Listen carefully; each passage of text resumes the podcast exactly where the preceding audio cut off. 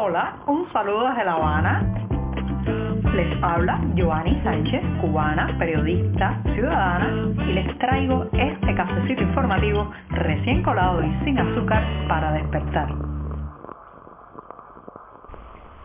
Martes pasado por agua aquí en La Habana, donde se sienten los efectos de la tormenta tropical ya convertida en huracán Idalia, que está, pues, digamos, arrojando bastantes lluvias, ráfagas de viento intensas sobre la capital, muchísima humedad también. Así que me voy a dar este cafecito de ciclón, eso sí, sin una gota de azúcar, para después comentarles los temas principales de este martes 29 de agosto de 2023.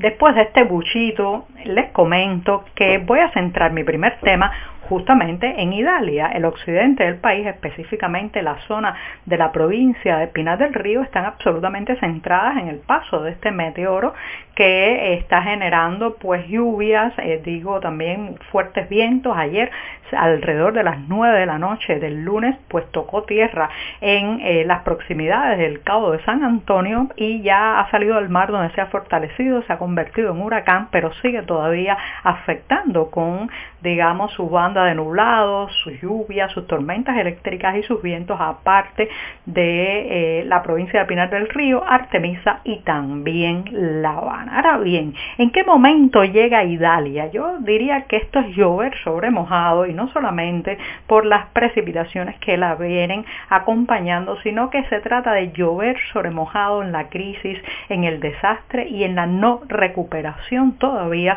de los daños que ocasionó el potente huracán Ian a finales de septiembre del año pasado justamente en esa misma región, especialmente en la provincia de Pinar del Río. Anoche hablábamos desde la redacción del diario 14 y medio con eh, vegueros, o sea, productores de tabaco en la zona de San Juan y Martínez de Pinar del Río y nos detallaban que ya se sentían bastantes lluvias, vientos, pero sobre todo ellos no han podido todavía recuperar, restablecer, digamos, restaurar muchos de los daños que le dejó el huracán del año pasado. Por ejemplo, todavía hay muchas casas de secado de tabaco que siguen derrumbadas, que perdieron el techo y no se lo han podido, no se lo han podido reponer, que los recursos para los damnificados han llegado de buchito en buchito, que hay muchas familias todavía sin techo, durmiendo en cobertizos improvisados porque sus casas se han quedado directamente bajo las estrellas porque perdieron toda la cobertura con los vientos del huracán Ian,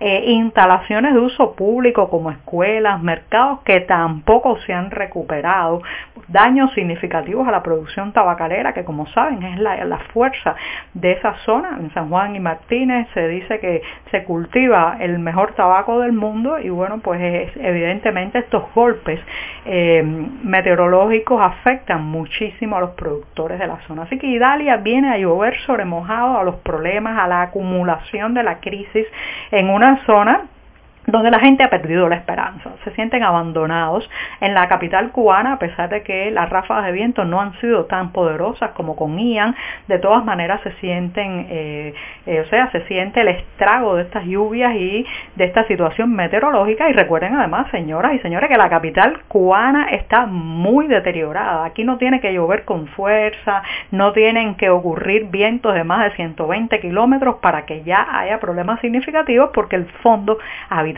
está muy desgastado. Así que estamos en esta situación, no parece ser, eh, digamos, eh, un, un daño tan cuantioso como el que nos dejó el huracán de septiembre pasado, pero sí hay una acumulación, es un efecto acumulativo que cae ya sobre un país en una profunda crisis, con inflación y con mucha desesperanza. Así que Italia fomentará aún más el que mucha gente haga sus maletas, sobre todo en esa zona de Pinar del Río donde ya sienten que los han abandonado.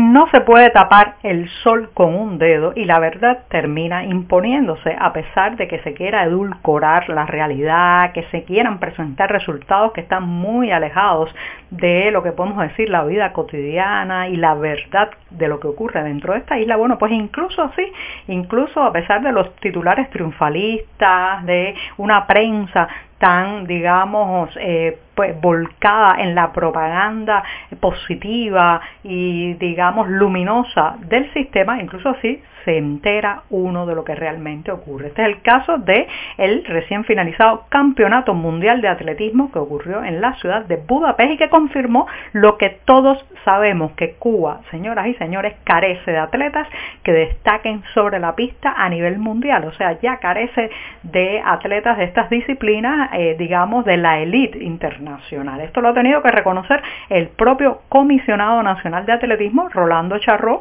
que aceptó que es imprescindible buscar figuras. No se trata solamente de buscar figuras ni de formar a un atleta en estas disciplinas, señoras y señores, se trata de darle a ese deportista un futuro, digamos, la posibilidad de que con sus piernas, con su esfuerzo, con sus músculos pueda proveerse de una vida medianamente aceptable, digna para él y para su familia, no que esté prácticamente en la mendicidad, eh, viviendo con las zapatillas remendadas, esperando que algún otro atleta internacional le regale eh, la ropa o la vestimenta para poder presentarse, comiendo unos alimentos que no son lo suficientemente nutritivos para el esfuerzo físico que se demanda de estos deportistas. En fin, no se trata de buscar, se trata de mantener, se trata de cuidar, se trata de querer a estos atletas. ¿Y cómo se quiere un atleta? Dignificando lo que hacen. Y una parte de lo dignificarlo es eh, justamente pues darle los recursos materiales para que pueda dedicarse enteramente a eso que ama. Hace unos días les comentaba en este programa sobre la calle San Rafael y cómo se comportaba como una especie de biopsia de todo lo que ocurre a nivel de la ciudad de La Habana. ¿sí? El Boulevard de San Rafael es un recorrido, digamos, por las profundidades del deterioro, el maquillaje artificial muchas veces de las fachadas y la infraestructura que termina deteriorándose poco después. Bueno, pues hoy voy a hablar de otra calle de La Habana, una de las principales arterias de esta ciudad, que es la avenida San Lázaro. La calle San Lázaro que conecta, digamos, parte de lo que es La Habana Vieja, pasando y atravesando buena parte de su camino por Centro Habana y llegando hasta el Vedado. Bueno, pues la calle San Lázaro, señoras y señores, es una de las más destruidas ahora mismo de esta urbe, hasta el punto que si usted toma imágenes de alguna de sus esquinas, de sus edificios desplomados, de sus huecos en las fachadas, pensaría que está mirando una avenida de un país en guerra, sí, pero en el caso de San Lázaro no ha sido bombardeada con proyectiles, no le han caído bombas, no le han eh, hundido metralla en sus muros, sino que ha sido la desidia, este sistema fallido que ha convertido en una ruina una de las más hermosas e importantes calles de la ciudad.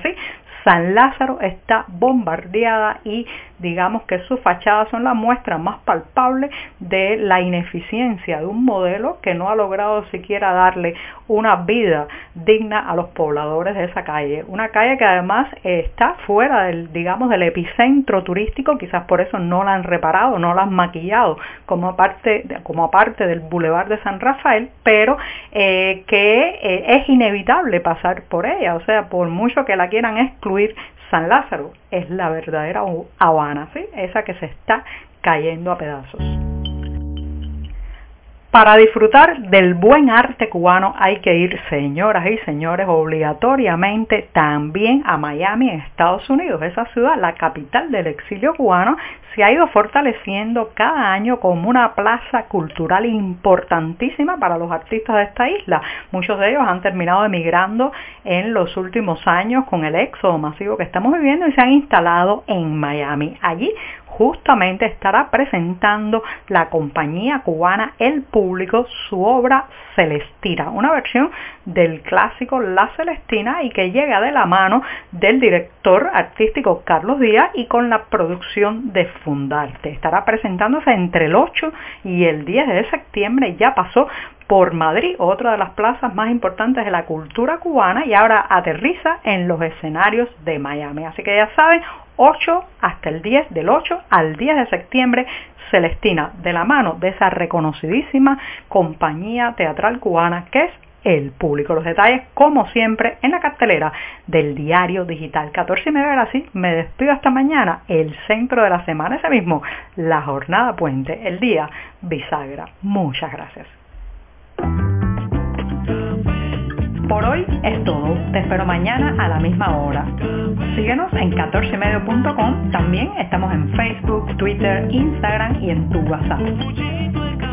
No olvides, claro está, compartir nuestro cafecito informativo con tus amigos.